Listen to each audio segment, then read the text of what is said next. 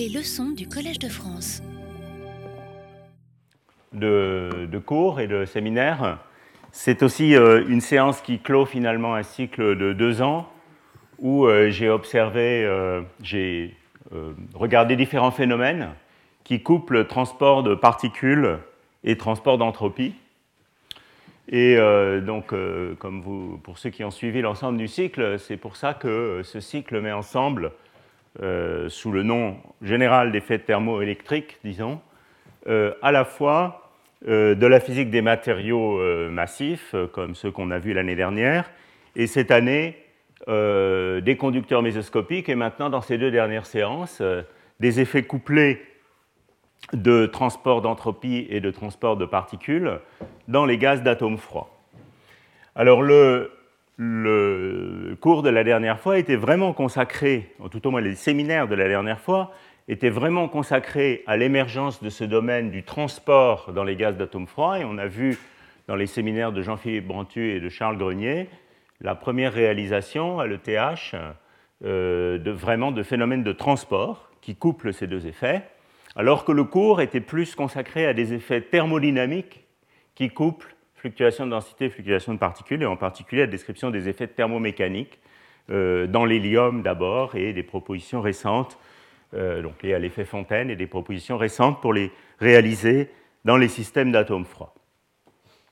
Alors aujourd'hui, euh, le cours et le séminaire sont tous les deux consacrés à une physique qui est une physique dans une certaine mesure assez ancienne, puisque elle concerne euh, la superfluidité, découverte donc, euh, je reviendrai sur l'historique de la chose euh, dans les années 30, mais qui a connu, je pense que c'est légitime de le dire, une sorte de nouvelle jeunesse dans le contexte récent des gaz d'atomes froids, et plus spécifiquement, à la fois le cours et le séminaire sont consacrés à ce qu'on appelle le second son, qui est une circonstance dans laquelle l'entropie ou la température est transportée comme une onde et non pas de manière diffusive selon une loi de Fourier dans un superfluide.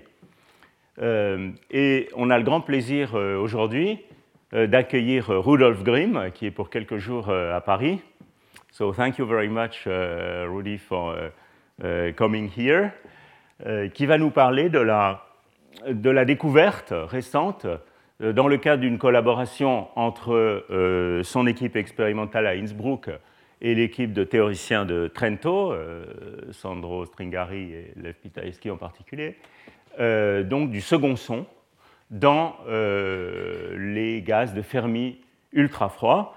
Donc je pense qu'il va y avoir une bonne complémentarité entre le cours et le séminaire sous ce rapport. Donc je vais essayer dans le cours d'aujourd'hui de ne pas du tout déflorer la partie euh, gaz-froid pour que Rudy puisse euh, nous en parler, mais plutôt de remettre cette question du second son et même un peu plus généralement de la, suprafluidité euh, dans son contexte, et en particulier dans son contexte historique, comme finalement c'est le dernier cours de la série, que tout le monde est un peu fatigué et que, comme vous le voyez aussi par la baisse d'audience du cours, eh bien, euh, j'ai pensé qu'il était bien d'avoir une partie du cours qui soit euh, un peu moins technique, disons, que certains des cours précédents, et de revenir sur cette histoire de la superfluidité, d'autant plus que je dois dire que j'ai énormément euh, appris ces dernières semaines en lisant en particulier les travaux de Sébastien Balibar, qui m'a fait l'amitié d'être ici aujourd'hui, sur cette histoire fascinante de la découverte de la superfluidité dans les années 30 et également de euh, l'invention du modèle à deux fluides et du second son, la, proposition du second son dans, l'hélium, euh, histoire dans laquelle vous verrez euh, Paris joue un rôle particulier et même, je dirais, le Collège de France joue un rôle particulier. Donc je vais y revenir dans la suite. Alors, le cours sera donc divisé un peu en deux parties, à peu près égales, je pense. Une partie, je dirais, plus historique, qui remet la question de la superfluidité et de l'hélium 4 dans son contexte, et puis une autre partie euh, un, peu plus, un peu plus technique dans laquelle je vais expliquer la physique du second son et établir les équations importantes qui, je pense, seront utiles pour, le, suivre le, séminaire de Rudy. Donc, euh, quelques rappels historiques sur les, sur les superfluides. Euh, pendant de très nombreuses années, le seul exemple connu de superfluidité était donc ce phénomène remarquable dans l'hélium 4, qui survient, comme vous allez le voir dans les transparents suivants, en dessous d'une certaine température, qui, même pour 1937, n'était finalement pas si, si basse que ça, 2,17 Kelvin. Hein. je vous rappelle que la, supraconductivité, c'est 1911, découverte euh, par Kamerlingh à Leiden. Leiden joue également un rôle important dans la découverte de la superfluidité dans l'hélium. Et euh, finalement, il faut attendre bien, bien plus tard, hein, les années 70, pour que la superfluidité d'autres systèmes soit découverte, en particulier, bien sûr, la possibilité que l'isotope fermionique de l'hélium, l'hélium 3, devienne superfluide, euh, mais il s'agit évidemment de températures mille fois plus basses, hein, puisqu'on parle cette fois de autour de 2 millikelvin. Donc ça, ça nous amène, vous voyez, euh, euh, des années 30 aux années 70. Et puis je dirais que dans les années récentes, euh, tout ce domaine a connu évidemment un bain de jouvence avec la découverte et l'étude des condensats de Bose-Einstein dans les gaz ultra-froids, puis bien sûr de la superfluidité dans les gaz fermioniques, et euh, vous verrez que euh, cette page, cette nouvelle page, donc qui commence dans le milieu des années 90, nous permet de remettre en perspective quelque chose qui, euh, comme vous allez le voir dans la suite, a été extrêmement débattu dans les années, je dirais, 30 à 50, qui est le lien entre la superfluidité et la condensation de Bose-Einstein. Alors, quelques rappels sur l'hélium 4. Donc, l'hélium 4 vous avez ici une représentation schématique de son diagramme de phase en fonction de la température et de la pression. Donc ici, on a le, gaz et puis euh, l'état liquide. Donc c'est évidemment la particularité remarquable de l'hélium et qu'il reste un liquide jusqu'à des températures très basses, euh, tout au moins à pression euh, pas trop haute. Et donc vous voyez que l'hélium passe d'un état dit hélium 1, qui est un liquide normal, à un état hélium 2, donc à pression nulle autour de cette température légèrement supérieure à 2 Kelvin. Et euh, la phase hélium 2, qui est donc la phase superfluide, a des propriétés tout à fait spectaculaires. Euh, la transition de phase, il s'agit d'une transition de phase, évidemment, selon, sur cette ligne rouge. Et la transition de phase est caractérisée, par exemple, par une divergence très très euh, claire de la chaleur spécifique, qui a cette forme caractéristique très asymétrique ici, euh, d'où le nom de transition lambda, ou de point lambda de la température critique, juste parce que cette forme de la divergence de la chaleur spécifique évoque euh, la forme d'un lambda. Donc ce que vous voyez ici, euh, tiré de cet article de Buckingham et Fairbanks, ce que vous voyez ici, c'est un zoom successif à des échelles de plus en plus petites. Vous voyez, on passe trois des cas de, de la gauche vers la droite sur cette singularité. Hein. Vous voyez qu'il s'agit bien d'une singularité de la chaleur spécifique. Donc, comme je le disais, la découverte, l'histoire de la découverte de la superfluidité est quelque chose de tout à fait remarquable, je dirais à la fois remarquable pour euh, notre vision du, processus de la découverte scientifique, et également remarquable, je dirais, pour le, côté humain et le côté euh, de son contexte historique de cette découverte et des débats qui ont euh, suivi. Dans un contexte, évidemment, la fin des années 30, euh, où le moins qu'on puisse dire est que le monde est dans un état de grande turbulence. Donc, j'ai évidemment pas le temps, dans le cadre de séminaire, de faire une revue extensive de tous ces aspects-là, et je vous invite très vivement à regarder les travaux de Sébastien sur ce sujet. Donc, il y a plusieurs choses. Il y a un article plus, je dirais, pour physiciens, qui est dans Journal of Flow Temperature Physics, est-ce que c'était une contribution lors de la remise du prix London ou non, c'est indépendant de ça? Non, non, euh, c'était un peu après d'ailleurs. Oui, c'est après, d'accord. Donc un, bel article, plus pour physiciens dans le Journal of Flow Temperature Physics. Et puis si vous avez des amis ou des collègues non physiciens euh, qui veulent s'intéresser à cette histoire, ils peuvent lire euh, ce joli livre de Sébastien, La pomme et l'atome. Il y a aussi de nombreuses... Euh, de nombreux séminaires, plusieurs séminaires sur son site web, en particulier à l'occasion de la visite de Laszlo Tissa à Paris. Je, me souviens moi-même de cette visite, c'était un moment très émouvant. Et vous trouverez sur le site web de, Sébastien des, transparents et beaucoup de points historiques liés à Laszlo Tissa et à cette visite. Je reviendrai sur la Slotissa dans la suite. Oui, quand la Slotissa a visité Paris, c'était lui qui a parlé. oui, c'était lui, lui, qui a parlé, j'ai bien compris ça. A organisé une cérémonie très émouvante pour le centenaire de, la Slotissa, et c'est là que j'ai fait une conférence. D'accord. Alors, il y a aussi un article d'Alan Griffin, donc, grand nom des gaz froids, récemment disparu hélas, qui euh, reprend aussi ces questions de l'histoire de la découverte de la superfluidité. Un des points remarquables, comme vous allez le voir dans les deux transparents dans la suite, que j'emprunte euh, aussi de Sébastien, euh, c'est donc le côté histoire des sciences ou le côté, disons, processus de la découverte scientifique. C'est le fait que finalement, il y a vraiment un processus collectif là-dedans. Un processus collectif qui finalement commence très tôt, commence euh, à la fin des années 20 et cristallise, on peut dire, euh, au moment de la découverte. Qu'est-ce qu'on appelle véritablement le moment où on peut dire ce phénomène est découvert Et en particulier, vous verrez qu'il y a un aspect, euh, on dirait en anglais, name coining là-dedans, puisque euh, Capizza est le premier, je crois, à utiliser le terme de superfluide. Donc, quelques pas essentiel dans cette affaire. Donc, de manière assez peu surprenante, euh, les choses commencent au milieu des années 20 à Leiden, où euh, Kizom et collaborateurs découvrent donc que l'hélium liquide a deux euh, différents états, l'hélium 1 et l'hélium 2, que je viens de, dont je viens de montrer le diagramme des phases, et cette singularité de la chaleur spécifique aux alentours de 2 Kelvin. Et peu après, toujours dans la même équipe, ils découvrent que l'hélium liquide euh, coule extrêmement facilement à travers euh, des euh, petits capillaires. J'ai parlé la dernière fois de superleak dans le contexte de l'effet Fontaine, donc de ces matériaux poreux qui laissent passer la phase superfluide et pas la phase normale. Un petit peu plus tard, l'histoire se déplace à Toronto.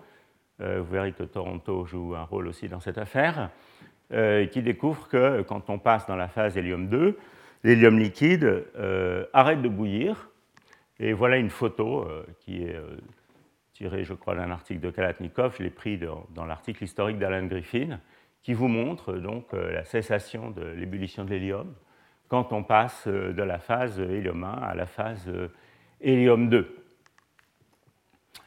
Donc ça, si vous voulez, c'est la période qui est la période pré-découverte officielle dans laquelle euh, on, obtient dans différents laboratoires expérimentaux un certain nombre d'indices forts que quelque chose de remarquable se passe dans l'hélium en dessous d'une certaine température. Et puis euh, l'histoire se continue et finit par cristalliser en 1937, qui est une date très importante euh, pour, pour, la superfluidité, puisque c'est le moment où la découverte, je dirais, officielle a lieu mais avant ça, euh, cette, euh, euh, accumulation d'indices continue. toujours à Toronto, observation d'une chute rapide de la viscosité de l'hélium en dessous de la transition lambda. puis les phénomènes remarquables de conductivité thermique dans l'hélium, hein, qui dans sa phase hélium 2 semble être même difficile à définir. Vous verrez pourquoi tout à l'heure.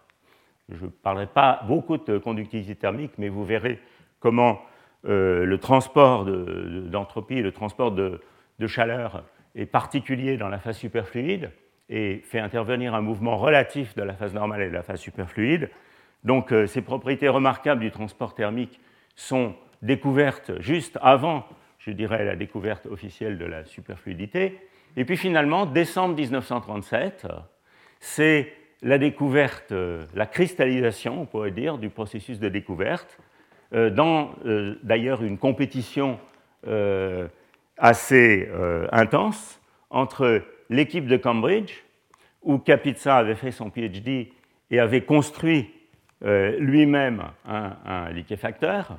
Et puis, après avoir fait ce travail à Cambridge, il était retourné en Union soviétique et il avait été retenu en Union soviétique par Staline, qui voulait garder euh, ou faire revenir euh, la science soviétique euh, en Union soviétique. Donc, Allen et Meissner, l'un d'entre eux ayant étant venu de Toronto à Cambridge, se mettent à travailler sur l'appareillage laissé là par Kapitsa.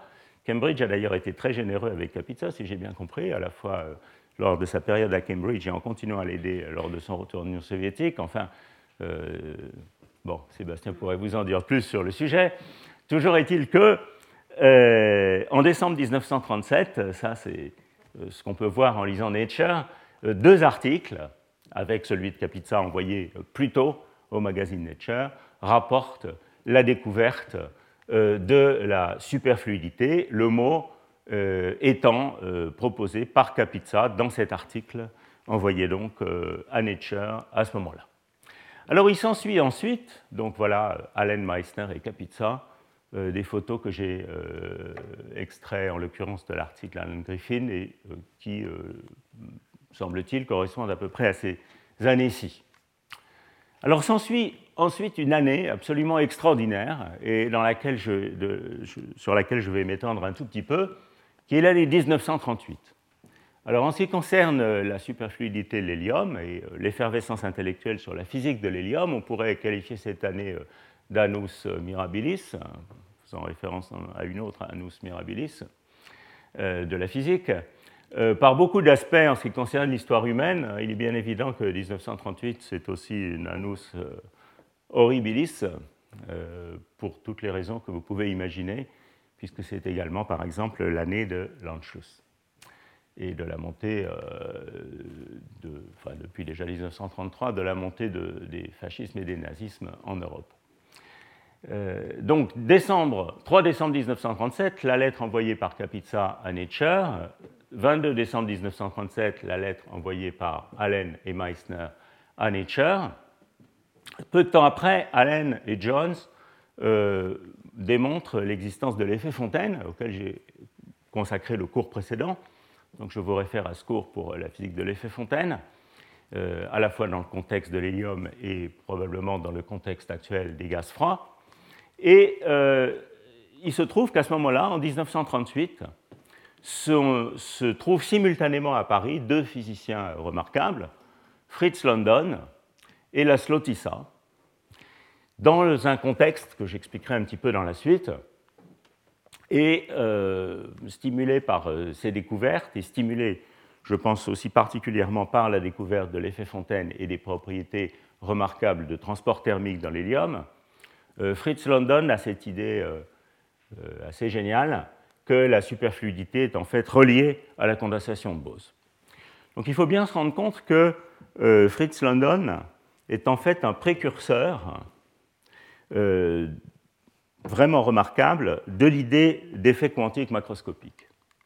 Donc de l'idée que certains systèmes peuvent se comporter euh, malgré le fait qu'ils contiennent un très grand nombre de particules et qu'on les observe à notre échelle, se comportent comme un, système macroscopiquement quantique. Et cette idée, euh, finalement, est une idée que Landau euh, n'a jamais véritablement acceptée, semble-t-il.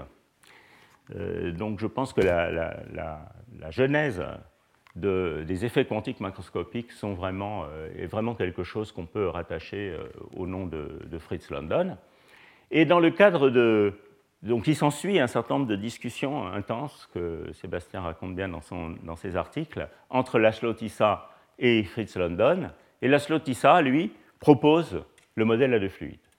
Donc, propose euh, non seulement l'idée qualitative que euh, peut décrire la physique de l'hélium en dessous de son point lambda par la coexistence de deux entités, une entité superfluide et une entité normale, euh, mais également euh, établit un certain nombre d'équations euh, qui décrivent en particulier la propagation de, la température, par exemple, des fluctuations de température et de densité dans ces, dans systèmes, et en fait propose l'existence du second son, comme vous allez le voir dans la suite.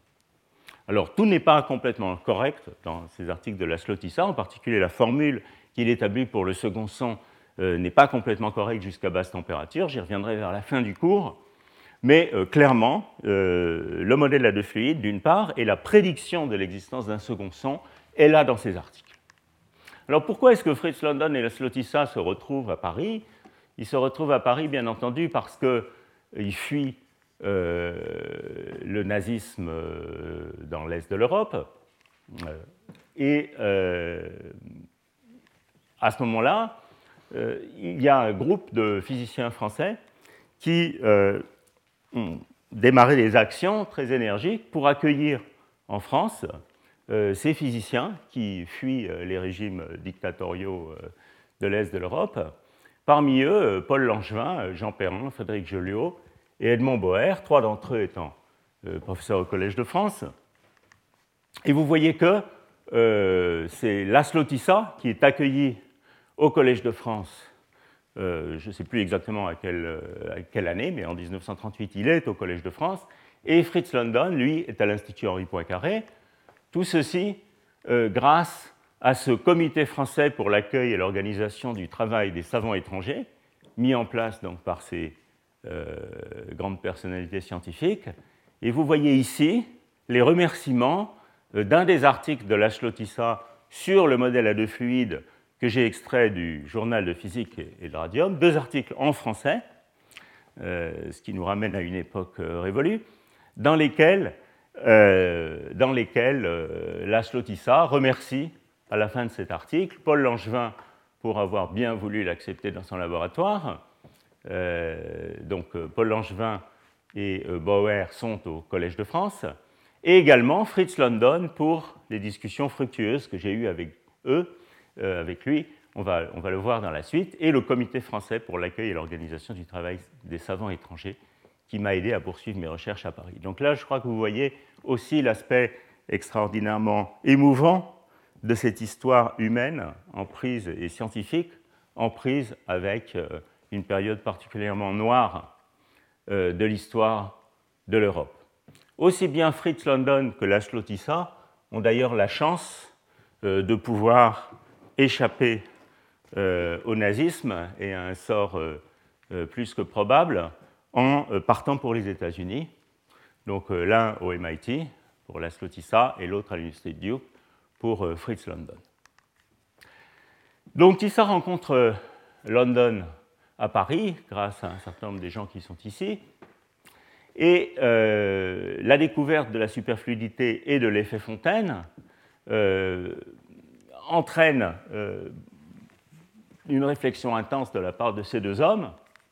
D'une part, Fritz London propose immédiatement dans cet article. Donc vous voyez, l'année 38, c'est vraiment une année extraordinaire avec une accumulation d'articles euh, sur ce sujet euh, par les équipes de Cambridge, euh, l'équipe de Capizza, Fritz London, Tissa et, d'autres.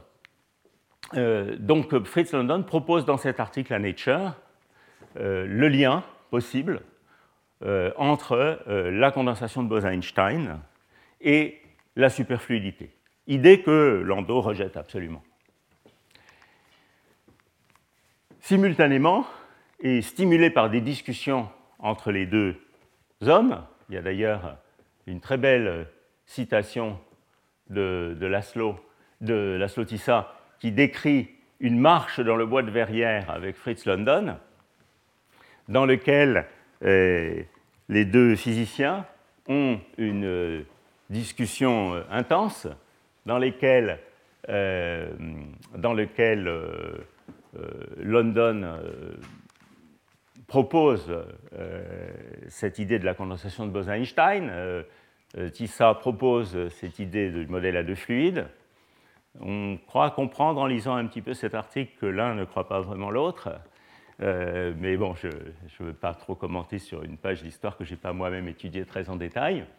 en tout cas, ce qui est certain, c'est qu'il en résulte tous ces différents, articles, et en particulier cette série d'articles de la Slotissa, donc qui commence par une lettre à Nature, qui est ensuite détaillée dans un compte-rendu à l'Académie des sciences, puis dans ces deux articles de journal, euh, journal de physique et le radium, dans lequel la Slotissa propose l'idée qu'on peut décrire la physique de l'hélium dans sa phase 2 comme la superposition de deux fluides, un fluide euh, normal et un fluide superfluide.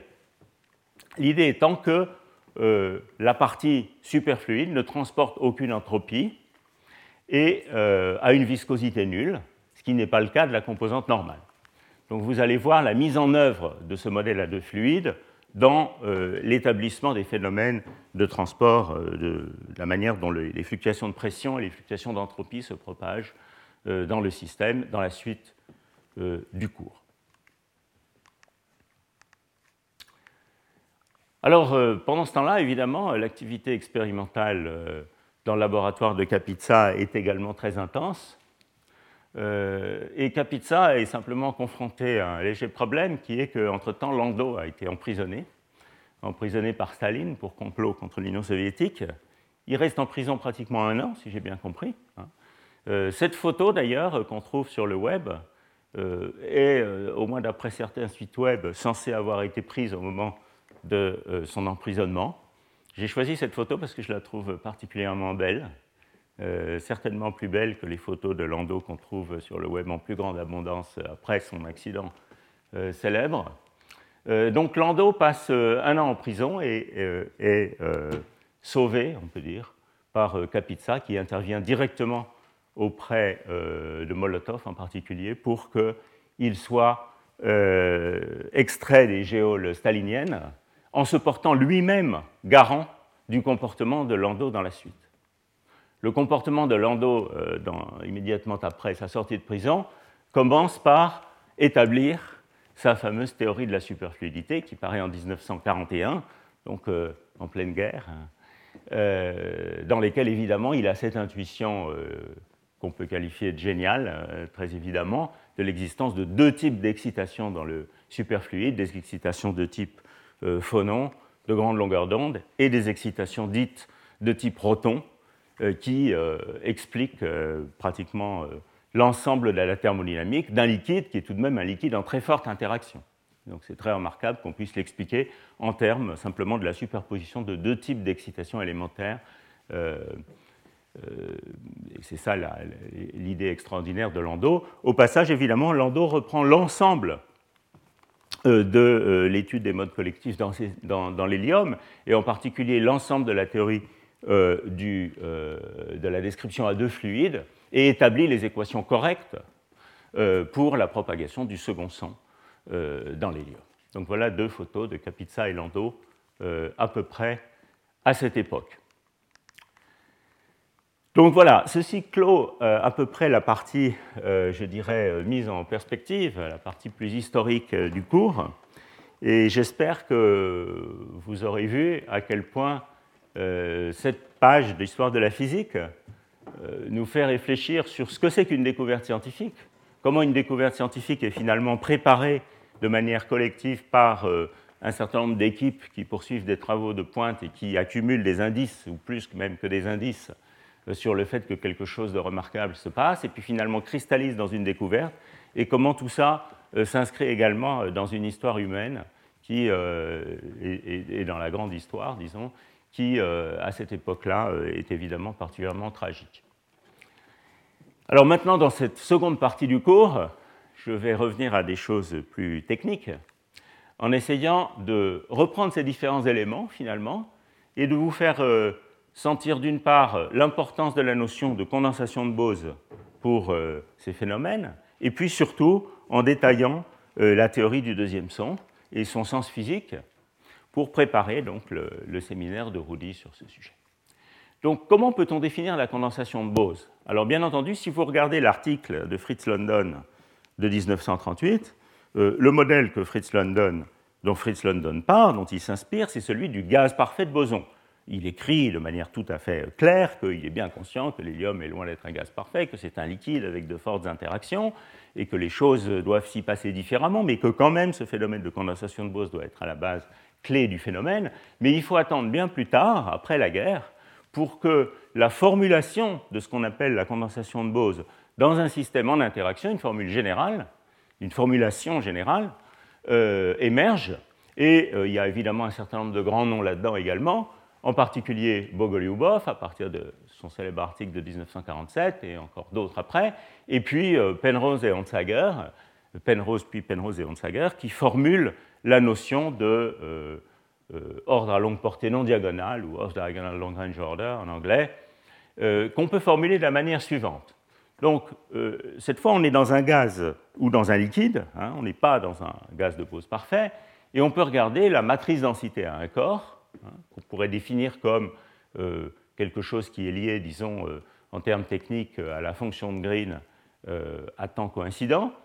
Donc, la, matrice densité à un corps, c'est quelque chose qui nous dit comment sont corrélés la présence d'un boson en un point R' à la présence d'un boson en un point R. Alors évidemment, si je regarde cette fonction, la matrice densité à un corps à point coïncident, R égale R', donc la partie diagonale de cette matrice densité, eh ben, c'est tout simplement la densité de particules au point R dans le fluide. Donc dans un fluide homogène, c'est quelque chose qui est indépendant de, R, c'est quelque chose d'homogène. Dans un piège harmonique, c'est quelque chose qui suit euh, le profil de densité, euh, disons, euh, qu'on calculerait dans l'approximation de la densité locale, par exemple, en première approximation, dans le piège. Ce qui est intéressant pour caractériser la condensation de Bose, c'est de regarder cet objet à points différents, R différent de R', d'où le nom de off-diagonal, et de regarder comment cet objet se comporte quand on fait tendre la séparation R-R' vers des grandes valeurs. Donc l'idée, euh, qui est clairement formulée dans les travaux de Penrose et Penrose et Onsager, c'est que quand on prend cette, séparation grande, eh bien cette matrice densité à un corps ne tend pas vers zéro dans la phase condensée, alors qu'elle tend vers zéro dans la phase non condensée. Donc vous voyez que on peut dire d'une manière euh, un peu imagée, disons que euh, quand R tend, moins R' tend vers l'infini, on donne une valeur moyenne à psi. Alors évidemment, une valeur moyenne à c'est quelque chose qui brise l'invariance de jauge, ce qui n'est pas très étonnant, puisque euh, l'état euh, euh, condensé est un état qui a une cohérence de phase, donc qui est une superposition d'états de nombre de particules différents. Hein. mais la bonne formulation de la chose, c'est vraiment la manière dont se comporte la la, fonction de corrélation, la, matrice densité à une particule dans la limite des grandes séparations. Alors si je passe dans l'espace de Fourier, ça veut donc dire que la transformée de Fourier de cet objet, bon, il faudrait la définir proprement en séparant la coordonnée radiale et la coordonnée du centre de masse, mais disons en gros, pour aller un peu vite là-dessus, puisque ce n'est pas le cœur du cours de parler de, de cette off-diagonal long order, j'en ai besoin dans la suite, eh bien la transformée de Fourier de cette matrice densité à un corps, il devrait y avoir un 1 ici, est composé de deux termes. Un terme qui est un terme régulier euh, dans l'espace des moments, donc euh, euh, qui décrit la physique qui n'est pas dans le condensat, et puis un terme qui concerne le condensat. La fraction qui est macroscopique, n0, est une quantité extensive, la fraction condensée étant, ou la densité condensée étant le rapport de ce n0 au nombre total de particules. Et là, j'insiste tout de suite sur le fait qu'il faut bien clairement distinguer la densité superfluide et la fraction condensée, qui sont des quantités complètement différentes. En particulier, si je vais à température nulle dans n'importe quel superfluide, dans l'hélium par exemple, eh bien, euh, la densité superfluide tend vers 1, la composante normale disparaît, mais la fraction condensée n'est pas euh, dans un liquide en interaction, n'est pas égale à n'est pas égale à 1, n'est pas, tous les atomes ne sont pas dans le condensat puisqu'il y a déplétion quantique du condensat par les, fluctuations quantiques. C'est seulement évidemment dans un, gaz de Bose sans interaction que N0 euh, tend vers 1 euh, à basse température. Alors, on peut avancer encore un tout petit peu et grâce à cette notion d'ordre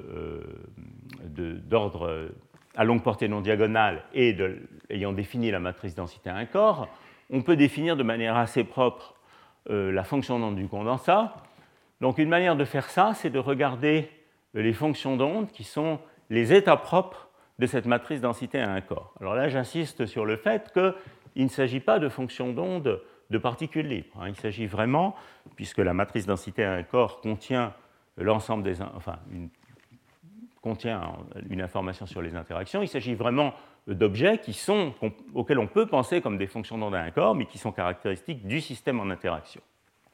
Je peux donc euh, utiliser ces fonctions d'onde, qui sont les, vecteurs propres de la matrice densité à un corps, comme base pour développer l'opérateur de création d'un boson ou de destruction d'un boson en un point R, l'opérateur de champ psi de R. Et on va donc le développer de la manière suivante. Il y a la partie qui correspond au condensat et puis la partie qui correspond à toutes les autres, euh, fonctions d'onde plus élevées, euh, qui sont donc les fluctuations par rapport au condensat. Et cette partie correspondant au condensat est une fonction d'onde macroscopique du système, donc je peux essentiellement la traiter comme un champ classique. C'est ça la grande idée de, de Bogolyubov dans ses travaux euh, euh, postérieurs à la guerre.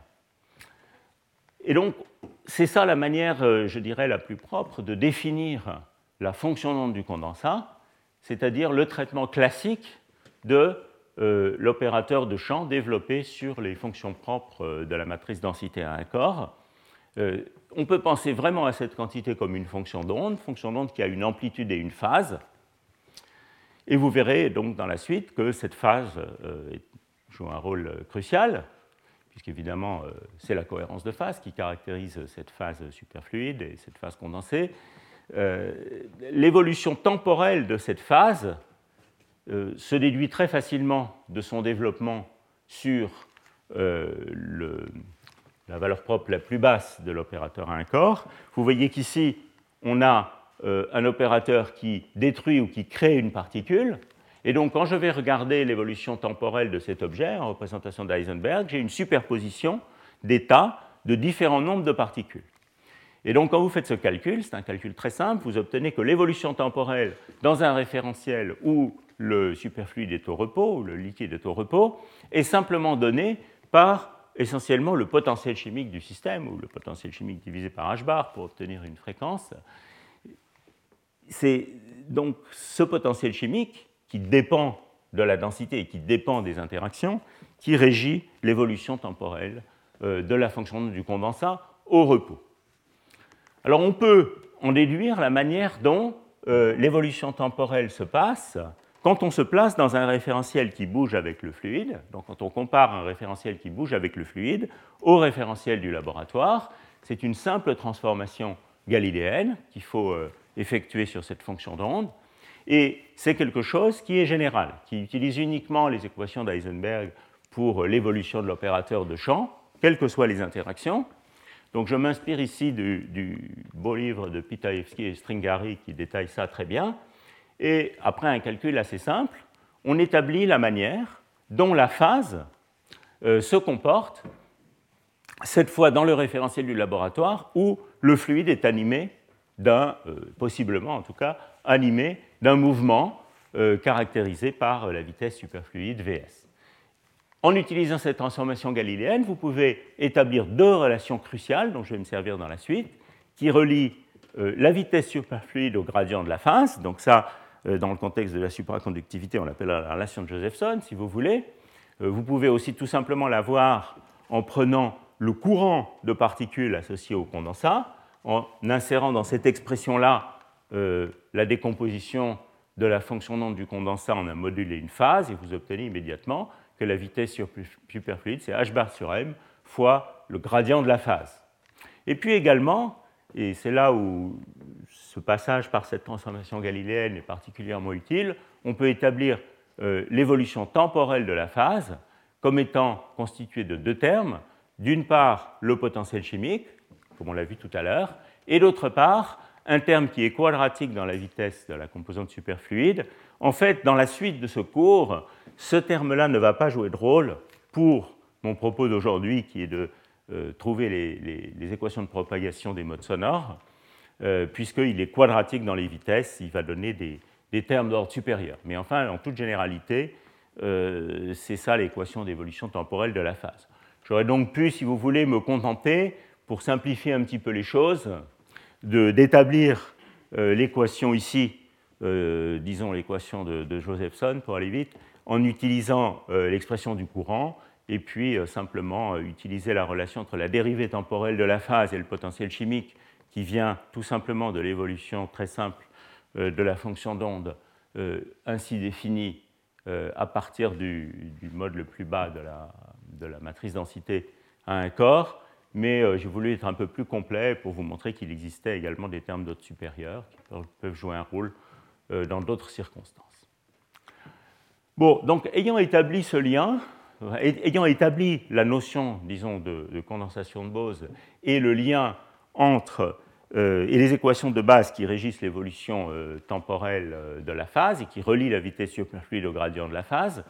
ce que je vais faire maintenant, c'est vous montrer qu'est-ce qui en résulte pour la manière dont se propage dans le fluide une fluctuation de pression, une fluctuation de densité ou une fluctuation de température et d'entropie. Alors voilà le deuxième article, donc envoyé en 1900, je ne sais pas si c'est 38, en tout cas il est publié en 39, par Laszlo Tissa au journal de physique.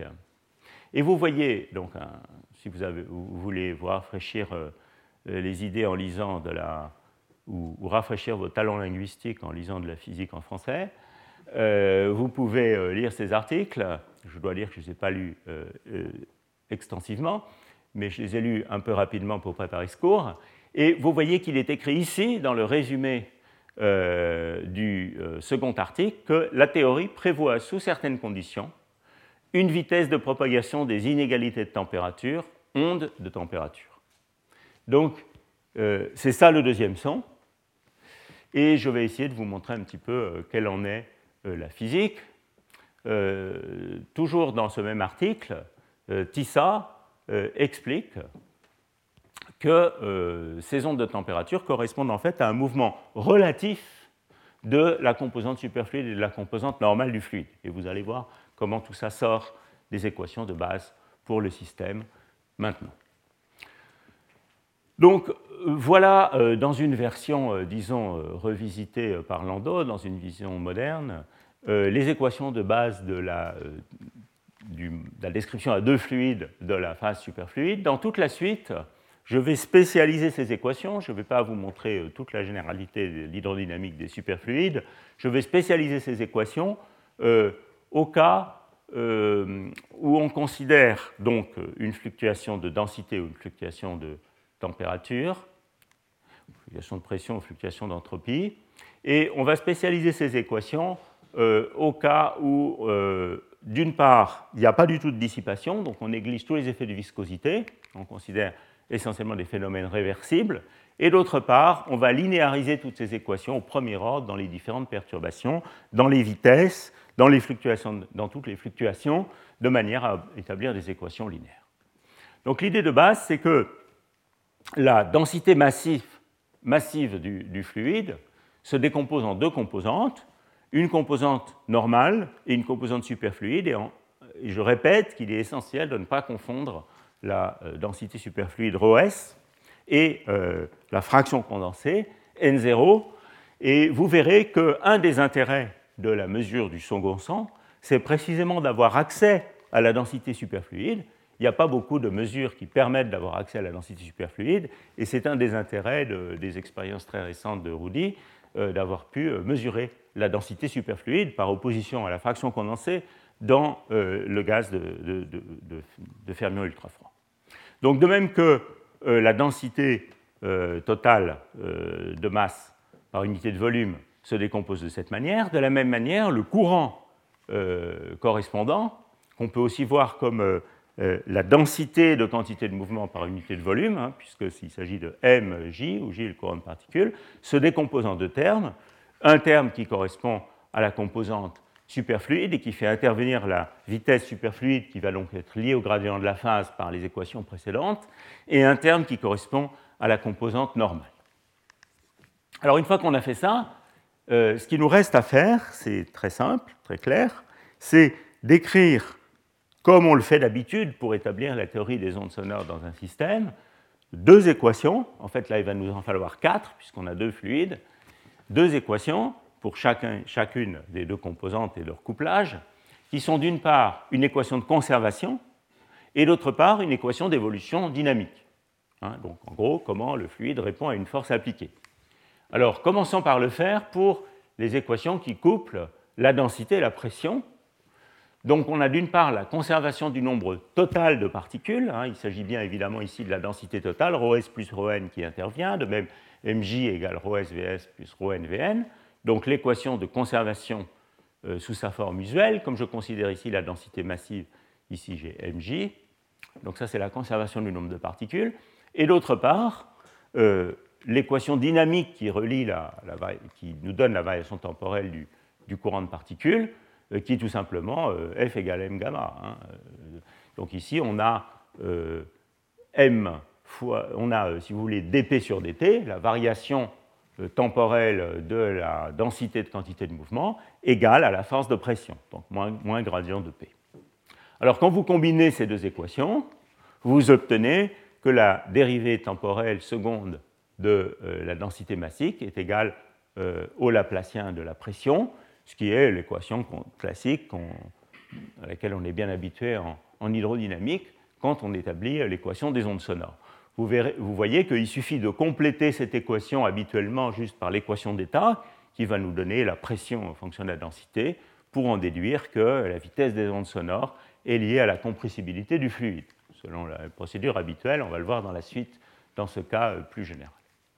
Alors maintenant, il faut qu'on fasse le même travail pour les équations qui couplent euh, entropie et température. Et encore une fois, on se place dans une situation où il n'y a pas de dissipation, on néglige les, euh, toutes les viscosités, et donc on va écrire la conservation de l'entropie volumique.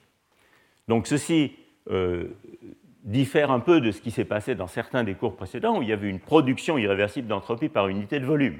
Ici, il y a conservation de l'entropie, donc on écrit l'équation de conservation de l'entropie et on utilise ce point crucial, donc vous voyez ici, que euh, la composante superfluide étant associée à une fonction macroscopique du condensat ne transporte pas d'entropie. Donc ici, seule la vitesse normale intervient. C'est ça le point crucial de cette équation-là. Et dans la suite du cours, je vais en fait, euh, vous voyez ici, j'ai écrit SV, c'est la densité d'entropie par unité de volume dans le fluide. Euh, en fait, dans la suite, je vais plutôt utiliser la densité massive d'entropie, puisque j'avais introduit les densités massives, les courants de masse. Donc je vais toujours utiliser plutôt S, qui est donc SV sur ρ, hein, ρ est la densité massive, alors ça change un petit peu des notations des cours précédents, puisque dans les cours précédents, j'avais quelquefois appelé petit s la densité volumique. Ici, petit s, c'est la densité euh, euh, par unité de volume et de masse. Donc quand on euh, utilise cette équation et qu'on réexprime les choses en fonction de SV sur ρ, toujours en se limitant à l'ordre linéaire, on peut réécrire cette équation de conservation de l'entropie. Je ne vous fais pas l'algèbre en détail, mais c'est de l'algèbre euh, sans malice, comme dirait mon prédécesseur euh, Nozière, euh, vous trouvez cette équation ici. Et plutôt que de m'attarder sur la manière dont on passe de ça à ça, qui est juste du calcul, je voudrais insister sur le fait, qui est important physiquement, que vous voyez apparaître ici la différence des vitesses entre la composante normale et la composante superfluide. Donc ça, c'est très important. Hein. ça vous dit que la variation temporelle d'entropie, vous allez le voir également dans la suite euh, pour euh, le gradient de température, fait intervenir le mouvement relatif du fluide normal et du superfluide. Et ça, c'est tout à fait clé. Alors, donc ça, c'était juste l'équation de conservation. Hein. il faut qu'on fasse le même travail maintenant pour l'équation dynamique. Alors pour ça, évidemment, on utilise, c'est pour ça que j'en avais besoin, les relations qu'on a établies qui nous donne la vitesse superfluide en fonction du gradient de la phase et de manière importante également l'évolution temporelle de la phase. Donc j'ai réécrit ces deux équations ici.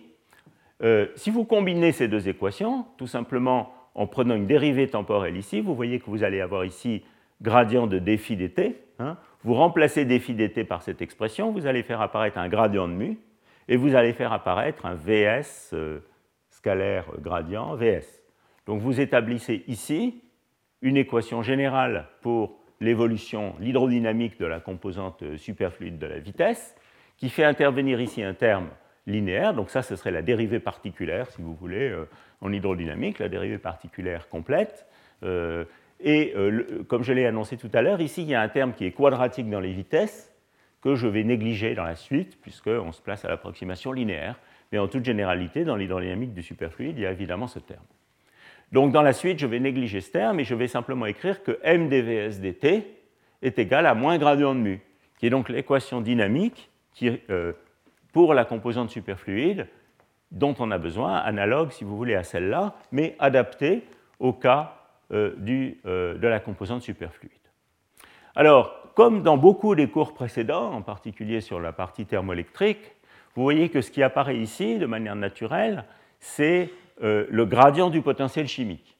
En fait, comme ici, on va s'intéresser euh, de manière, disons, plus explicite aux fluctuations de pression et aux fluctuations de température. On peut toujours remplacer le potentiel chimique en termes de la pression et de la température. Il suffit pour ça d'utiliser l'équation d'état du système. Donc c'est simplement de la thermodynamique. La différentielle du potentiel chimique est donnée en gros par moins S dt plus euh, dP, hein, où P est la pression. De même pour les gradients. Et donc cette équation-là, c'est juste une équation thermodynamique qui me permet, euh, plutôt que de parler de gradient mu, de parler de gradient T et gradient P. Gradient P qu'on avait déjà utilisé tout à l'heure pour la force agissant sur l'ensemble du fluide. Alors quand vous mettez ça avec ça, eh bien vous pouvez établir une équation dynamique, donc c'est le pendant de l'équation de conservation que j'avais tout à l'heure, qui relie de nouveau, vous voyez, la dérivée temporelle de la vitesse relative entre la composante normale et la composante superfluide et le gradient thermique. Et donc ça, c'est vraiment important parce que ça vous montre que si vous introduisez un gradient thermique dans le système, ce que le gradient thermique provoque, c'est un mouvement relatif de la composante superfluide et de la composante normale. Et c'est euh, cet euh, effet qui est responsable des propriétés remarquables de conductivité thermique de l'hélium. Alors ça, c'est très bien expliqué euh, par des mots dans l'article de Laszlo Tissa, toujours que j'ai recopié ici, où ils nous, disent, ils nous expliquent que les différences de température à pression constante, donc c'est exactement ça dont on parle, le gradient T, provoquent des courants opposés des deux phases. Vous voyez ici, il y a un signe moins. Voilà. Donc la traduction en équation de euh, ce paragraphe ici. Voilà, alors donc vous voyez que finalement, euh, on a fait le même travail qu'on avait fait tout à l'heure pour euh, pression-densité, cette fois pour entropie gradient de température. Et donc je peux combiner l'équation de conservation que j'ai établie tout à l'heure avec l'équation dynamique d'évolution de la différence relative des vitesses, de la différence des vitesses, pour obtenir la deuxième équation qui m'intéresse, qui est donc une équation qui relie la dérivée temporelle seconde de l'entropie par unité de masse à, euh, au Laplacien de la température. Et donc cette équation est à mettre évidemment en rapport avec celle-ci que j'avais établie tout à l'heure. Ce sont les deux équations de base qui vont maintenant nous permettre de décrire la propagation des modes dits euh, sonores, euh, mais ce terme n'est pas tout à fait propre, comme vous allez le voir tout à l'heure, euh, dans ce fluide. Alors le point important ici, c'est que vous voyez qu'apparaît dans le membre de droite ici la densité, du, la densité superfluide du système. Et c'est pour ça, évidemment, que la mesure de la vitesse du second son va nous permettre de remonter à la densité superfluide. Donc je recopie ici ces deux équations qui sont les deux équations de base qui nous intéressent. Dérivée seconde de la densité égale Laplacien de pression, dérivée seconde de l'entropie égale Laplacien de température fois ce coefficient S carré rho S sur rho N, où S carré est la densité massive d'entropie. Alors maintenant, c'est de la thermodynamique. Il faut combiner ces deux équations avec de la thermodynamique, puisqu'ici, à gauche, j'ai densité, entropie, donc c'est toujours le choix de variables que j'ai fait dans l'ensemble de ce cours sur deux ans. Hein, c'est d'avoir comme quantité de base nombre de particules et entropie. Et puis à droite, ici, j'ai température et pression. Alors là, je fais une petite euh, exception euh, par rapport à ce que j'ai fait dans la plupart des cours précédents, où j'ai toujours fait attention d'avoir température et potentiel chimique, qui sont les bonnes variables conjuguées, euh, qui dans le contexte du transport nous permettaient d'avoir une matrice de Honsager symétrique, etc. etc. Ici, j'ai choisi pression, euh, parce que c'est tout ce que la littérature fait sur ce sujet. Euh, c'est un peu plus physique et intuitif que le potentiel chimique, mais essentiellement c'est conceptuellement similaire, puisqu'on vient de voir, le gradient de potentiel chimique est une combinaison linéaire du gradient de P et du gradient de T. Alors ce qu'il nous reste à faire, c'est tout simplement de combiner ces équations avec l'équation d'état du système. Et le point important à ce stade, c'est de remarquer qu'en général, pression et température sont couplées. C'est-à-dire que la densité est une fonction à la fois de la pression et de la température, et l'entropie est une fonction à la fois de la pression et de la température. Donc vous voyez qu'on ne va pas obtenir deux euh, modes complètement séparés, a priori, en toute généralité, l'un correspondant à la propagation du nombre de pression et l'autre correspondant à la propagation du nombre de température. En général, ces modes couplent variation de pression et variation de température. Autrement dit, ce qu'il me faut maintenant, c'est, puisqu'on a besoin ici des petites fluctuations, des variations de ρ et des variations de, S, ce qu'il me faut, c'est euh, écrire une version, disons, petite fluctuation, une version linéaire de, cette équation d'état. Donc euh, je le fais ici, delta rho, delta S va donc faire intervenir une matrice de coefficients thermodynamiques. Cette, équation est simplement, j'écris ici delta rho égale d rho dp, euh, delta p plus euh, d rho dt et delta t. Et j'obtiens donc une matrice de coefficients thermodynamiques qui relie les variations à l'ordre linéaire, disons les variations de densité et d'entropie, aux variations de pression et de température. Alors cette matrice de 2, de coefficients thermodynamiques, qui sont en principe complètement connus si vous connaissez l'équation d'état du fluide, est essentiellement la même que celle que j'ai introduite dans le cours précédent. Vous vous souvenez que dans le cours précédent, on avait deux réservoirs avec entre ces deux réservoirs un flot de particules et un flot d'entropie. Et euh, le transport de l'entropie et du nombre de particules entre ces deux réservoirs, donc c'est l'expérience de l'ETH sur le lithium-6, euh, fait intervenir également une matrice thermodynamique des réservoirs, en plus d'une matrice de coefficient de Ronsager qui caractérise la constriction. Donc j'avais introduit dans le cours précédent cette matrice de coefficients thermodynamiques et effectivement les effets dont nous ont parlé euh, Jean-Philippe Brantu et Charles Grenier euh, la semaine dernière font intervenir à la fois l'effet de la thermodynamique des réservoirs et les coefficients de transport dans la constriction. Donc cette matrice ici est essentiellement la même que celle que j'ai écrite la dernière fois, qui faisait intervenir ces différents coefficients thermodynamiques, à la petite exception près que la dernière fois, je m'étais euh, tenu à ma règle, qui est de toujours considérer le potentiel chimique et la température, les variables, les variables naturelles dans lesquelles s'exprime l'énergie libre de Gibbs, de manière à avoir des variables conjuguées à gauche. Et j'ai passé beaucoup de temps la dernière fois à vous expliquer le sens physique des différentes entrées de cette matrice. Ici, c'est presque pareil, à part qu'au lieu de mu et t, j'ai la pression et t. Mais essentiellement, c'est pareil. Et donc je vous rappelle, sans le faire tout, à fait en détail, je vous rappelle ce qui avait été établi la dernière fois. La première entrée de cette matrice, qui est donc ici la dérivée de la densité par rapport à la pression à température constante, bah, la dérivée de la densité par rapport à la pression, c'est bien évidemment une compressibilité du système, donc c'est essentiellement la compressibilité isotherme du système. Ici, on a une dérivée de l'entropie par rapport à la température à pression constante, donc ça, un facteur T près, c'est la chaleur spécifique du système à pression constante. Donc ça, c'est deux coefficients, euh, disons, bien connus. Et puis ici, ces coefficients non diagonaux, ce sont des coefficients qui sont liés à la dilatation thermique du système, hein, puisqu'ici, on a une dérivée de l'entropie par rapport à la température à pression constante. Euh, dans la matrice de la dernière fois, j'avais également ce coefficient de dilatation thermique. Parce que j'avais choisi mu et t comme variable, cette matrice avait le bon goût d'être symétrique. Ici, ce n'est pas tout à fait le cas. Euh, je ne vais pas entrer dans le détail des relations thermodynamiques. Mais en fait, euh, ce qui est vraiment la dilatation, c'est la dérivée de l'entropie par rapport à la pression à température constante. Ça, c'est une combinaison linéaire de deux coefficients. La matrice n'est pas exactement symétrique ici. Euh, donc, voilà, essentiellement, vous pouvez retenir de cette discussion sur la thermodynamique que ici, on a la compressibilité, ici on a la chaleur spécifique à, température, à pression constante, Cp, et ici on a des coefficients non diagonaux qui vont coupler les modes et qui sont liés à la dilatation thermique. Et on avait vu la dernière fois comment euh, cette dilatation thermique pouvait jouer un rôle dans l'effet Fontaine en particulier.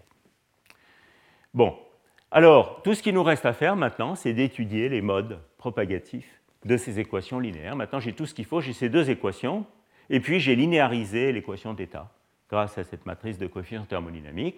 Il me reste tout simplement maintenant à chercher des solutions sous la forme d'ondes. Alors, euh, tous les modes, que ce soit delta ρ, delta S, delta P ou delta T, suivent une propagation. Je cherche des solutions qui ont une propagation euh, sous une forme d'onde plane, avec des amplitudes, bien sûr, euh, différentes pour ces différentes quantités. Et donc la seule la variable que je vais vouloir déterminer, c'est la vitesse de ces modes, c. Donc je regarde une propagation. Et pour que ces équations aient des solutions, eh bien, il faut que le déterminant de la matrice linéaire qui apparaît, qui est donc c carré à cause de la dérivée seconde ici, c carré fois la matrice m des coefficients thermodynamiques, moins le membre de droite pardon, qui est ici, c'est-à-dire une matrice qui a 1 et s carré rho s sur n sur ses diagonales, soit égal à 0. Voilà. Alors vous euh, faites ce calcul très simple et vous obtenez une équation qui est a priori euh, une équation du deuxième degré pour le carré de la vitesse, qui fait intervenir euh, d'une part les différents coefficients thermodynamiques de ma matrice d'équation d'état, et d'autre part, et c'est ça le point important évidemment, la quantité ρs sur ρn, s carré ρs sur ρn, qu'on avait tout à l'heure. On peut réécrire, si on veut, c'est un peu plus correct, mais équivalent, on peut réécrire en utilisant des identités thermodynamiques sur lesquelles je ne vais pas m'étaler, on peut réécrire tout ça euh, avec les fonctions de réponse adiabatiques. Donc ici, on peut écrire les choses en fonction de dp à entropie constante de manière équivalente. Ces deux équations sont équivalentes à cause de relations thermodynamiques. Bon, alors vous voyez qu'ici, comme je l'annonçais tout à l'heure, on a une équation du deuxième degré pour C carré, donc on a en fait deux modes, et ces deux modes ne sont pas a priori des purs modes d'onde de pression et d'onde de température. A priori, ces fluctuations sont couplées. Ils sont couplés par quoi? Ben, Évidemment, ils sont couplés par le terme off diagonale ici de cette matrice, qui encore une fois est un coefficient de dilatation thermique. Alors, est-ce que ce coefficient de dilatation thermique est important ou pas important? Ça dépend. Ça dépend du système considéré. Le cas de l'hélium est assez clair. Dans le cas de l'hélium, ce coefficient de dilatation thermique est très petit et on peut essentiellement le négliger. Et vous voyez que quand vous négligez ds dp à t constant, eh bien, donc quand vous négligez ce terme ici, eh bien, cette équation se factorise directement en deux modes indépendants. Donc vous avez un mode qui fait intervenir la compressibilité, qui est un mode d'onde de pression ou d'onde de densité pure, donc vraiment un mode sonore habituel. Et puis vous avez un autre mode qui est un mode de pure onde de température. Donc dans ce système, quand on peut négliger le couplage entre ces deux termes, eh bien, on voit que la température ou l'entropie se propage dans le système comme une onde et euh, évidemment pas, euh, comme on pourrait s'y attendre, dans un régime dissipatif, qui serait dissipatif par euh, la loi de Fourier, de diffusion de la chaleur. Donc c'est ça le point remarquable, c'est qu'il y a propagation euh, des, modes, des modes thermiques sous la forme d'une onde. Alors l'expression des deux ondes en question est très simple. Le mode sonore est comme d'habitude lié à l'inverse de la compressibilité, et le mode euh, de température, donc c'est ça le deuxième son, hein, euh, qui n'est pas un son, qui est un mode de propagation d'onde thermique, eh euh, fait intervenir d'une part la chaleur spécifique à pression constante, et d'autre part, et de manière importante, la densité superfluide, et donne un moyen, si on est capable de mesurer la vitesse du deuxième son, de remonter à la vitesse de, à la densité superfluide dans le système. Alors en fait, juste une petite parenthèse pour dire que finalement, ce qui a été fait ici, vous voyez, ce n'est pas complètement euh, dissimilaire de ce qu'on fait quand on regarde les modes de phonon dans un euh, solide diatomique, quand on a deux atomes de masse différente par cellule unité. De manière imagée, vous pouvez dire que ces deux composantes, c'est euh, la composante superfluide et la composante normale. Vous savez tous bien que quand on regarde la propagation du onde sonore dans une chaîne diatomique, ben, il y a un mode acoustique et un mode optique. Alors d'une certaine manière, ça ressemble un peu, à part qu'il ne faut pas pousser cette analogie trop loin. Ici, on a bien affaire à deux modes qui ont tous les deux une dispersion linéaire en K à petit k, deux modes de grande longueur d'onde. On n'a pas un mode gapé comme le mode optique et un mode acoustique euh, comme le mode acoustique. Mais cette analogie n'est pas mauvaise, en fait, euh, si on la pousse pas trop loin, puisque vous voyez que, à cause de la relation qui existe entre le gradient thermique et la différence de vitesse entre la composante superflue et la composante normale, on peut effectivement dire que dans ce cas non couplé, donc dans le cas de l'hélium, eh bien, ces ondes thermiques sont aussi un mouvement pur de la composante superfluide par rapport à la composante normale. Donc un mode relatif, exactement comme le mode optique est un mode de vibration relative des deux atomes, alors que le mode acoustique est un mode euh, global des, atomes, ce qui est le cas donc de l'onde sonore normale.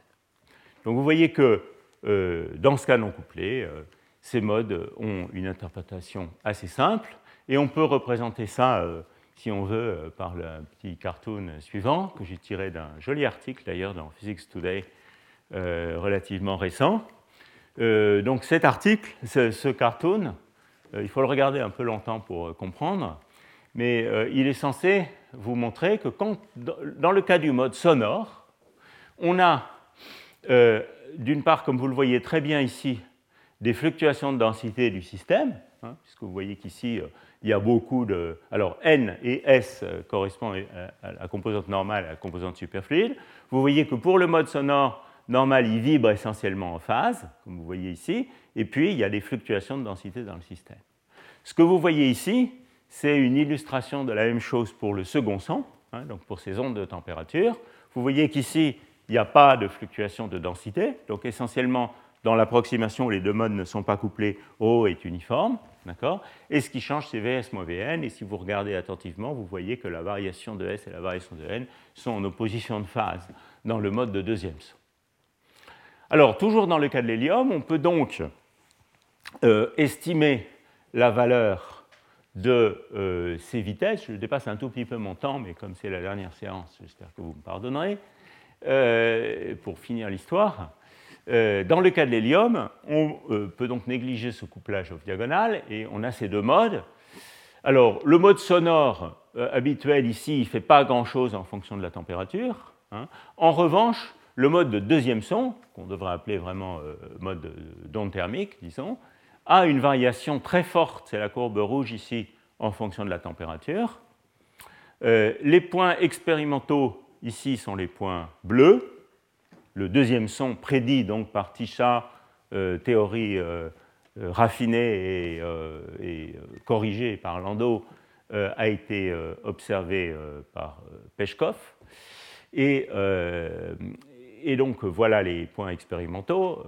et vous voyez que il y a vraiment deux régimes dans cette courbe. Évidemment, le mode de deuxième son s'annule au point lambda, il disparaît dans la phase normale, et il y a vraiment deux régimes.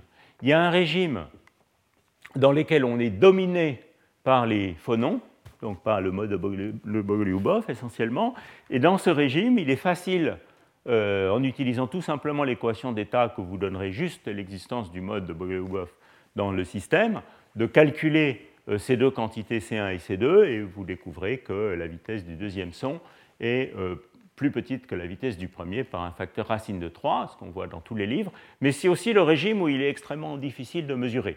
Donc atteindre, le, tout au moins à ma connaissance, donc atteindre le régime vraiment purement dominé par les phonons, ce n'est pas facile d'y observer le mode de deuxième son.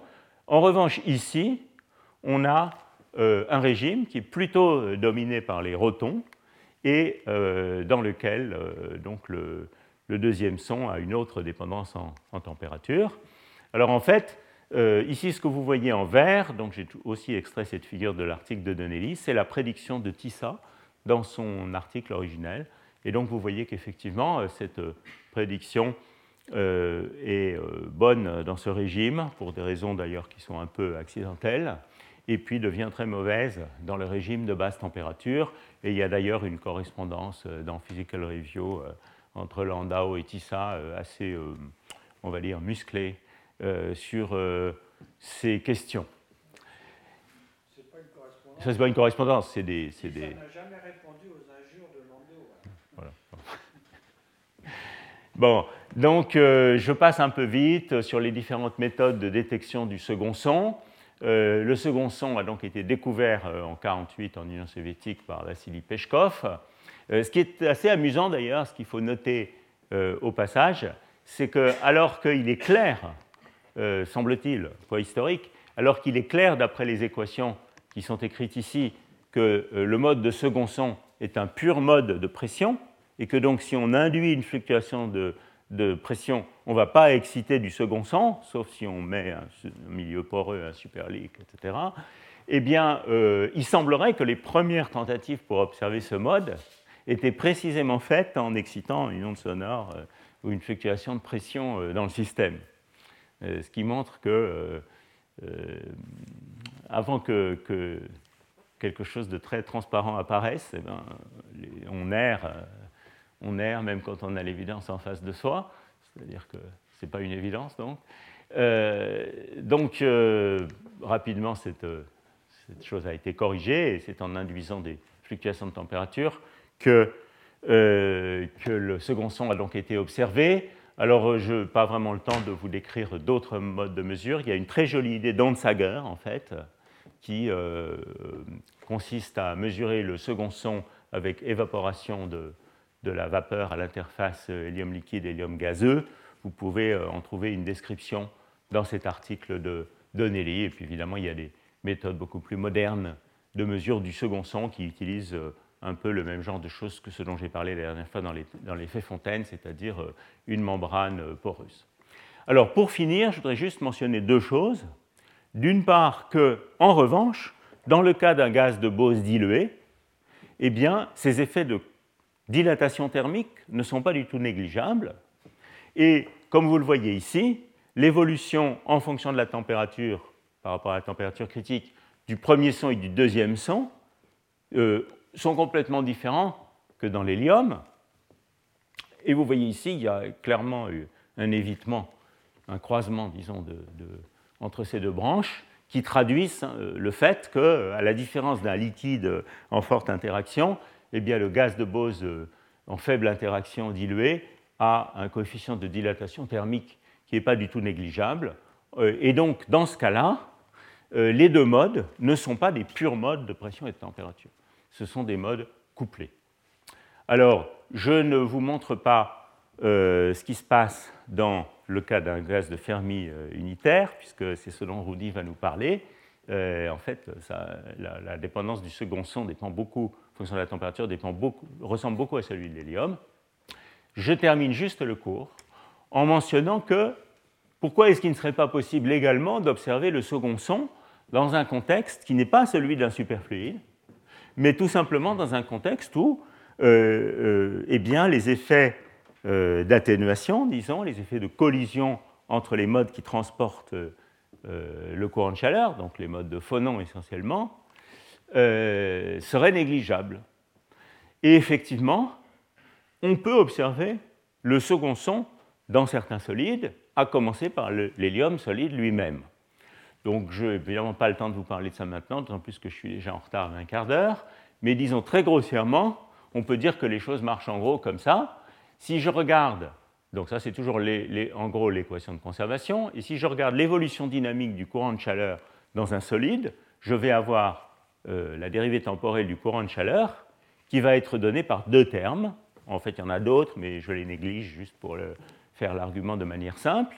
Il y a un terme qui euh, serait le terme de Drude, disons, hein, euh, dont j'ai parlé dans beaucoup de cours précédents, c'est-à-dire c'est, le terme de transport qui va nous dire au bout du temps que la loi de Fourier s'applique. C'est-à-dire que si vous, euh, ce terme est important, qui est en général toujours le cas, eh bien vous voyez que le courant de chaleur est proportionnel au gradient thermique, et quand vous combinez ceci en négligeant la dérivée temporelle, dans ce cas-là, ceci avec cela, vous trouvez la loi de Fourier, propagation diffusive de la chaleur. En revanche, que se passerait-il si ce terme était lui négligeable? C'est-à-dire que toutes les collisions entre phonons pouvaient être négligées, aussi bien les effets anharmoniques de couplage entre phonons, qui vont conduire à, des collisions, soit les collisions des phonons sur les impuretés sont aussi négligeables. Alors vous voyez que c'est quand même euh, assez costaud comme condition. Hein. Il faut des phonons qui se propagent euh, librement. À ce moment-là, ce terme est négligeable, et ce qui devient important, c'est la dérivée temporelle. Donc dans ce cas-là, on retrouve une propagation de la température ou de l'entropie sous forme d'onde sonore. Et ceci est effectivement observé euh, dans des conditions favorables, évidemment dans le solide le plus propre qu'on connaisse, qui est l'hélium, de nouveau lui, mais cette fois sous forme solide, mais également dans certains isolants, comme le fluorure de lithium par exemple. Et euh, il y a une euh, revue déjà ancienne euh, de ce genre de choses. Il va y avoir des choses beaucoup plus modernes aussi sur le second son dans les solides. Ça, c'est la référence, euh, je pense, du première observation du second son dans l'hélium solide. Voilà, je vous remercie. Excusez-moi d'avoir dépassé mon temps. Et on va se donner un quart d'heure de pause quand même et commencer le séminaire de Rudy Grimm un tout petit peu après 11 heures.